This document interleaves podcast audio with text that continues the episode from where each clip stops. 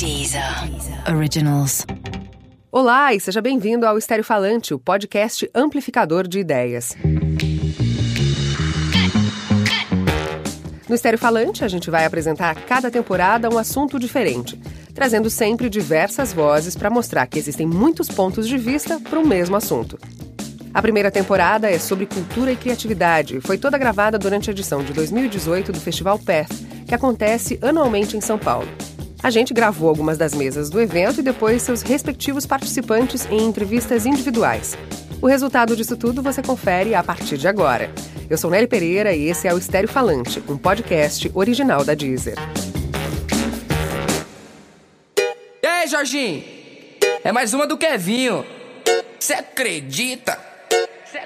Essa novinha é terrorista, é especialista. Olha o que ela faz num baile funk com as amigas. Até que ponto é o funk é periférico e sofre violência e até que ponto o funk é mainstream, é uma música popular de Olha o que massa. ela faz no baile funk com as amigas. Foi assim que o GG Albuquerque abriu a mesa como funciona o ecossistema do funk e por que ele incomoda tanto. E é justamente isso que a gente vai tentar responder no nosso episódio 1 do Estéreo Falante. Além do GG Albuquerque, vamos contar ainda com o editor do portal Condzilla, Renato Martins, e com a diretora da Frente Nacional Mulheres no Funk, Renata Prado, que, aliás, tentou uma resposta para a pergunta cabeluda que o GG fez aqui no começo. Para ela, a violência que o funk enfrenta é só uma roupagem nova para um velho conhecido. Eu acredito que muito do que aconteceu na favelinha, dentro disso que você trouxe agora pra gente, se dá de um movimento histórico de jovens negros da periferia, né? Porque se a gente for olhar para a história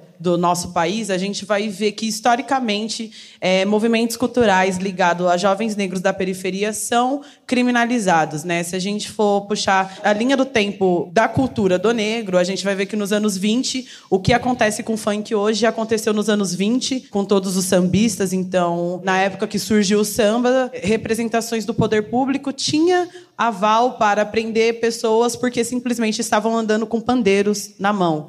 E hoje a gente tem o samba como um marco eh, cultural que, de fato, a indústria aceitou enquanto música, enquanto cultura. Assim como é recriminado hoje, já aconteceu com o samba. Nos anos 70 aconteceu com o movimento black, né, com o surgimento dos bailes blacks no Rio de Janeiro. Então já houve baile black no Rio de Janeiro, que também foi invadido pela polícia, que também teve o movimento recriminado, assim como aconteceu com o rap nos anos 90, que já teve seus shows invadidos é, por representações de segurança pública do nosso estado, para recriminar movimentos de jovens negros da periferia. E a bola da vez é o funk. Vai, vai com o bumbum tam tam, vem com o bumbum tam tam. Mas a bola da vez é o funk também quando o assunto é sucesso e dinheiro. Assim como o rap e o samba que a Renata citou, o mercado acabou olhando para o funk como um potencial vendável. Até porque o alcance desse tipo de cultura musical não passou batido pela indústria. E nem poderia. Vai, vai com o bumbum tam tam, com. Uma das mais ouvidas do ano passado, a faixa Bumbum Tantan do MC Fiote, já tem quase um bilhão de acessos no YouTube. E segundo Renato Martins, isso é um bom termômetro de como essa indústria, independente, diga-se de passagem, funciona. Pra gente, quando um lançamento dá um milhão, dois milhões, a gente fala, nossa, foi fraco. Mas em qualquer universo, um lançamento com um milhão é uma coisa estrondosa. Então a internet pôde mostrar o valor do funk, o funk pôde andar sozinho, sem depender de ninguém. A independência toda teve um impacto positivo para os funkeiros, mas acabou incomodando, cutucando a ferida da indústria fonográfica, que estava muito confortável ditando as regras do modelo tradicional de mercado. Há um atrito de dois modelos de mercados que se encontram. Um é o formato que a gente está acostumado com TV, mídia, rádio, produção, álbum, todo aquele trabalho contínuo de uma música, diferente do funk, que é uma roleta russa, né? Os caras vão soltando música dia após dia, tentando estourar. Se der, deu. Se não der, bora voltar pro estúdio e soltar no mesmo dia mais uma música. O mercado de funk já está muito estabelecido, ele já tem todo o mercado, o dinheiro, o formato, as regras. Não tem esse lance igual a gente conhece, tipo, ah, a banda lançou um álbum, põe um videoclipe lá na rua por uns dois meses, depois lança outro. Tem muito MC de carreira, assim, com duas músicas. Eles já, já têm o mercado próprio deles. E aí, quando chega agora 2018, TV, internet, tecnologia, essa aproximação das culturas, a gente tem que literalmente ensinar um outro formato e torcer para que eles topem, porque não é muito interessante para eles. Eles já, já viajam o Brasil inteiro, eles já vão para fora vendendo a música deles, então assim, o que a TV vai trazer de tão diferente? Eles já vendem show sem a TV, o quão isso vai interferir? A questão é que, ainda que os funkeiros não estejam nem aí para a exposição da mídia tradicional e vivendo muito bem, obrigada, no formato que eles mesmos criaram e que tem funcionado, o que se formou foi um mercado. E não dá para dizer que o rádio e a televisão não estão tentando estourar essa bolha, mas a Renata faz aí um alerta. É um movimento muito grande, muito orgânico, muito periférico e que hoje a mídia, tá, a gente está no momento onde a mídia está olhando para a questão racial, está olhando para a questão social e está fazendo isso de um mercado, que não é um problema desde que reverbere positivamente para quem está na periferia. Então é importante a gente entender isso, que se for para falar sobre funk, se for para falar sobre a cultura da periferia, que fale com quem vem de lá né? Então, é importante a gente ter isso em mente, porque a gente está falando com pessoas que fomentam, que estão dentro dessa indústria, que está dentro do mercado cultural, que está dentro do mercado de produção, que está dentro do mercado musical. E eu acho que a gente precisa ter isso em mente, né? Para quando a gente for trabalhar sobre questões de funk, a gente trabalhar com funkeiros. Mas trabalhar com funkeiros implica em aceitar essa cultura de onde vêm os funkeiros, ou seja, da periferia. Só que aí surge um novo preconceito, que já não é mais musical ou cultural, de quem gosta ou não de funk. É o que lembra a Renata. Existe uma diferença da música funk para a massa funkeira. Hoje, musicalmente, o que é aceito é a música do funk. Então a gente tem representações que se denominam como pop, que consegue é, permear dentro do mercado da música, mas existe ainda o preconceito contra os funkeiros, né? Por quê? Porque são sujeitos, são pessoas. E geralmente esses funkeiros são pessoas da periferia, são jovens negros e que ainda sofrem com racismo, que sofrem com preconceito de classe, que ainda sofrem com o preconceito que está presente na nossa sociedade. Então, quando a gente precisa tomar muito cuidado quando a gente fala que o funk está sendo aceito, que o funk ele está entrando dentro do mercado, que o funk está conseguindo quebrar algumas barreiras. De fato, está conseguindo. Porém, a gente precisa analisar de uma forma muito minuciosa, né, para a gente ver o que está sendo aceito. Eu só quero é ser feliz. Andar tranquilamente na favela onde eu nasci, é, e poder me orgulhar e ter a consciência que o pobre tem seu lugar. Vem Deus, DJ! Quer um bom exemplo? GG Albuquerque refresca a nossa memória com um grande evento global feito aqui mesmo no nosso país, Solo Carioca, berço do funk. Esse destaque que você faz entre o funk e a massa funkeira lembrou uma entrevista, quando eu entrevistei a MC Carol, que ela disse que o, o funk é aceito, mas o funkeiro não. E citou o exemplo de músicas do Cidinho Doca sendo cantadas é, nas Olimpíadas e tudo, e os próprios funkeiros não, né? Você vê o rap do Silva, o rap da Felicidade sendo cantado, mas não pelos compositores, não pelos criadores. Mais um exemplo de como o funkeiro acaba sofrendo com o estereótipo e com o preconceito de classe. Renato Martins refresca a nossa memória. Pô, cinco anos atrás tinha um monte de festa na rua aí, nossa, revitalizando o centro, que legal, né? Levar as pessoas pra rua. O fluxo faz isso a vida inteira. Puxa, vamos mandar bala, porque tumulto, certo? As tentativas de fluxos legalizados deram super certo. Só que o que chega pra gente? Funkeiro idolatra. Funkeiro vai pra rua e fica até às sete da manhã usando droga. Beleza, vamos falar de rave? Porque para mim, rave sempre foi ir pro campo, fumar maconha, tomar bala e ficar loucão. Mas os exemplos servem mais pra gente, que não tá exatamente dentro, como parte do movimento, do que para quem tá ali no dia a dia, trabalhando e fazendo a roda do funk girar. Ou seja, onde importa pro funkeiro, ele é o cara. Então, um artista que estoura, ele tem uma periferia de São Paulo inteiro, não só a cidade como estado tem todos os municípios em volta, tem outras regiões que vê o, o artista como ídolo, como um, um, caminho a ser seguido, como uma esperança de vida do tipo, também posso conseguir melhorar a minha vida. Eles se fecharam literalmente entre eles, porque vale muito mais a pena eles manterem essa economia sem pensar, sabe? Não é uma coisa pensada, tipo, não, vamos nos fechar aqui. Eles acabaram criando esse circuito de música, de show e, e eles vão embora. Nego drama, tenta ver e não vê nada, a não ser uma estrela. Longe, meio ofuscada, sente o drama. Preço a cobrança. No amor, no ódio, a insana vingança. Nego E ainda que não esteja no horizonte do funkeiro ser reconhecido pela grande mídia, porque ele já faz o rolê dele, a Renata Prado lembra que novamente a história pode se repetir. O rap nos anos 90 ele foi assim por um tempo, né? É hoje que a gente vê MC de rap na universidade, MC de rap sendo entrevistado na Globo. Hoje a gente vê o rap nesse lugar, né? Mas em 1998, o que estava acontecendo com os MCs de rap? Eles estavam sendo tão criminalizados tanto quanto. Até porque, lembra ela, não é só nesse sentido que o funk segue os passos do rap. Se a gente for falar do funk da capital, a gente vai ver que tem uma influência muito é, inconsciente do legado do Racionais, por exemplo.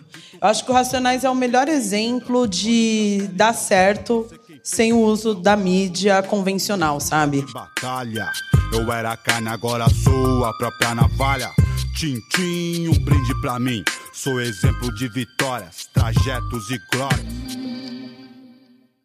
E o funk, de uma forma ou outra, direta ou indireta, é, conseguiu incorporar isso e conseguiu levar o seu trabalho adiante, né? Porque, como qualquer grupo social que é excluído, eles conseguem se organizar dentro dos seus moldes para conseguir fazer com que aquilo ali funcione, né? Bom, funcionou. Mas o GG Albuquerque volta a nos colocar uma pergunta cabeluda sobre esse novo formato. Afinal, ele não chega, como a gente já ouviu, sem impor contradições. O que é esse mercado? Qual é esse mercado do funk? Porque eu estava vendo a lista das 100 músicas mais tocadas nas rádios brasileiras do último ano. E nenhuma é funk. E a gente consegue perceber que o funk é hiper popular. Você não consegue andar na rua sem ouvir funk. Então, e 92% dessas músicas são sertanejo. Então eu queria entender onde é que, que o funk entra. Não é na rádio, não é, no, não é na TV, é só a internet. E por que não entra nesse mercado das, das rádios, nesse mercado mais massivo mesmo? Para o Renato Martins, a resposta é simples e direta. Esse tipo de música não entra no mercado porque eles não querem. Porque, assim, eles já têm carreira, eles já têm dinheiro, eles já têm uma estrutura toda estabelecida. Por que, que eles vão mudar do dia para a noite para atender uma galera que nunca deu atenção para eles? Eu, eu já trabalhei de perto com alguns funkeiros e quando alguém estoura uma música, o show dele fica, tipo, sei lá, 20 mil reais. E eles não fazem um show por mês, eles fazem no mesmo dia uma média de seis shows.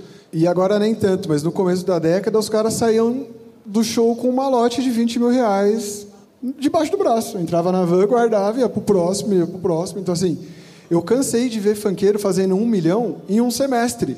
Coisa que a gente, no nosso mercado, vai demorar uma vida inteira para conseguir, às vezes nem conseguir isso. E, então, eles se organizaram, é aquele lance. Eles, por tanto tempo, tentaram entrar e não houve a brecha que eles falaram: quer saber? Vamos se organizar aqui e ir.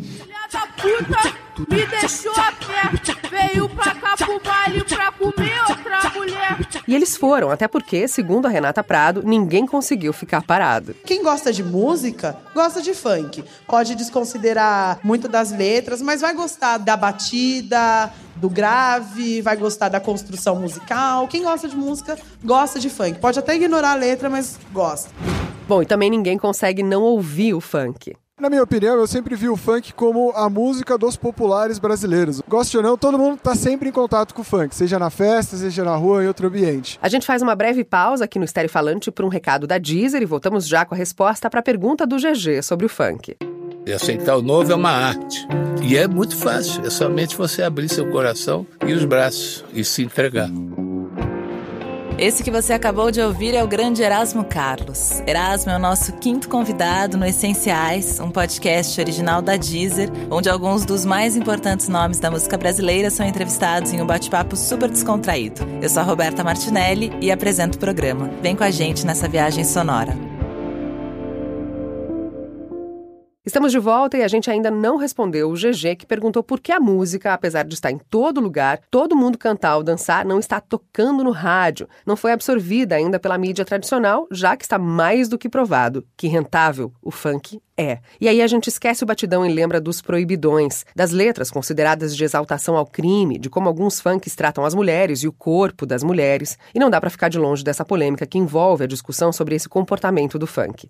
A Renata Prado acha que essa é uma crítica de quem está de fora do movimento. Vamos ser honestos, né? Eu sou funkeira, gosto de dançar funk, gosto de rebolar, gosto do funk enquanto essência. E eu também não tenho problema com funk putaria, gosto de ouvir funk putaria. As mulheres no funk não têm problema com funk putaria. Não dá pra ser hipócrita de não falar de putaria, porque né, grande parte das pessoas transam. Porém, em contrapartida, eu acho interessante ter o lance do light sim, porque tem momentos. Tem momento que eu tô na balada, que eu quero colocar meu mini short e ser mesmo a funkeira, descer até o chão, falar de sexo mesmo. Mas eu também quero ouvir funk em casa, com a minha mãe, com meu sobrinho, e talvez aquele linguajar pode ser muito agressivo, e aí eu não preciso ouvir aquele funk putaria, eu posso ouvir o funk light, eu posso ouvir o funk do passinho, eu posso ouvir o funk melody, que tem menos putaria. Então o funk também não é só putaria, o funk também não é só crime. O funk tem várias vertentes, sabe? Mas eu acho que também não precisa achar que isso é um dos maiores problemas que o funk tem, porque a gente tem muita coisa para discutir e reduzir o funk no putaria ou não, light ou não, eu acho muito mesquinho.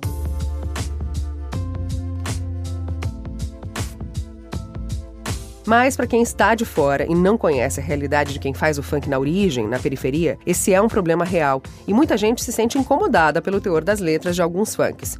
E como não dá para manter o funk no circuito restrito de onde ele é criado, porque ele circula por todo lugar, as críticas são inevitáveis. Bumbum, novinha, bunda no chão e o argumento de que o funk trata a mulher como objeto sexual são sempre trazidos à tona, ainda mais na onda recente do novo feminismo. Mas para quem é do rolê do funk, para quem frequenta os fluxos e entende os códigos, tá tudo certo. Pelo menos é o que conta Renata.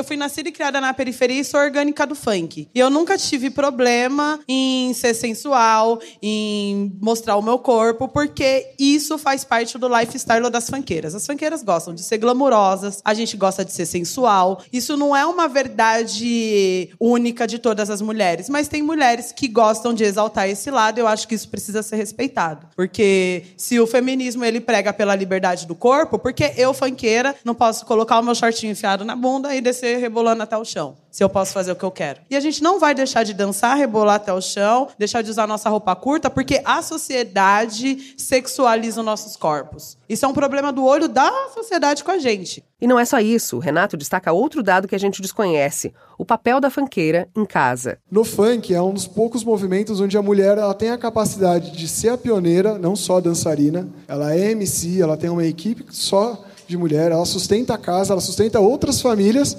cantando o que ela quer do corpo.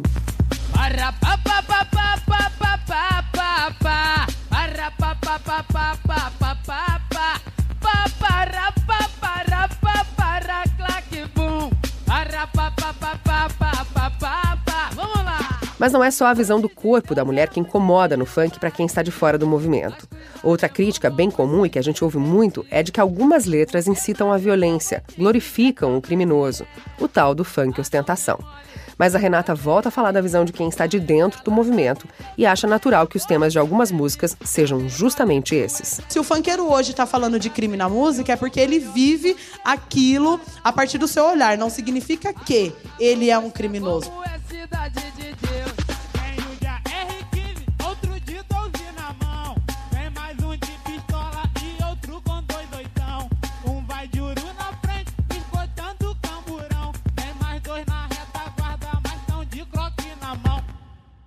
Bom, nesse sentido, vale lembrar um pouco de como o funk chegou até aqui. O Renato Martins faz uma viagem ao tempo para as origens do estilo musical e do comportamento que se formou ao redor dele. O funk é uma música periférica que surgiu nos morros do Rio de Janeiro como uma diversão.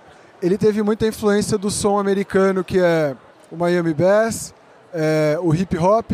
Ele chegou aqui e foi batizado de funk porque a galera não curtiu o termo hip hop.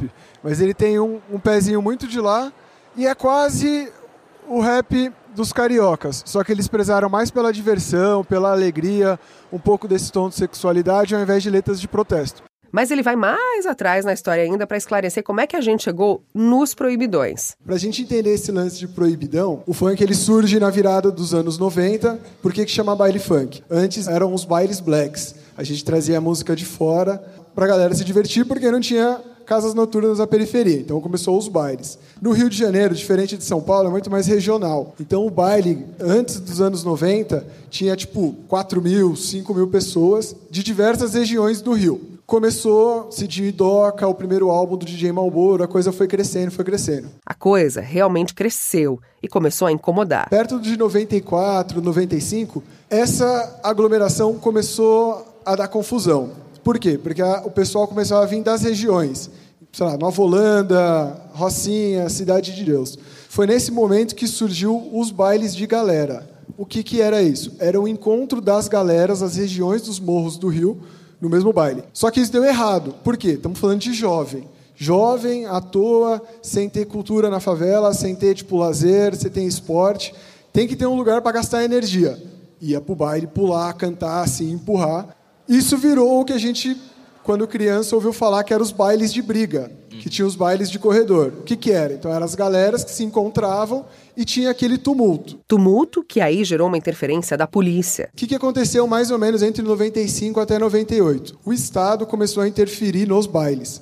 A polícia começou a chegar lá, começou a fechar, começou a proibir a, os eventos que tocassem funk. Só que a juventude não conseguiu outro espaço para fazer. Quem que deu espaço para fazer? O crime. Abriu lá os ginásios e as quadras e falou: volta para a favela, deixa o asfalto de lado e vem aqui fazer com a gente. Aí a gente entra num momento bem delicado, principalmente para que ninguém aqui é da favela. O cara te deu a casa, te deu comida, te deu o lazer e ele pede para você não falar. Tipo, a sociedade fala assim: ele te deu tudo isso, mas não fala sobre ele na música. Pois é, mas a Renata Prado nos incita a furar as nossas bolhas e acabar com esse tipo de comportamento. Então, se as pessoas se incomodam com o que o funkeiro fala na música, acho que as pessoas deveriam começar a trabalhar para que a vivência daquelas pessoas que vivem na periferia muda. Né? Porque é muito fácil criticar sem fazer nada para transformar aquela sociedade, daquele mundo, daquelas pessoas que estão ali na periferia. Porque eles estão fazendo nada mais, nada menos que retratar o cotidiano deles na música. E isso é arte. Arte, tumulto, um mercado gigante, um incômodo, uma manifestação cultural negra da periferia, do morro, do asfalto. O funk, pelo jeito, está em todo lugar. E principalmente, como a gente ouviu aqui, no lugar que ele quer. Esse foi o primeiro episódio do Estéreo Falante, o podcast amplificador de ideias. O Estéreo Falante é uma produção original da Deezer. No próximo capítulo, a gente vai falar sobre outro assunto que vem transformando a nossa cultura: o excesso de informação. E se você curtiu o nosso programa de hoje, tem bis, um bônus aqui na Deezer com a Renata falando sobre os proibidões. Vai lá ouvir. Eu sou Nelly Pereira. Até o próximo Estéreo Falante, um podcast original da Deezer. Até lá. Deezer. Originals.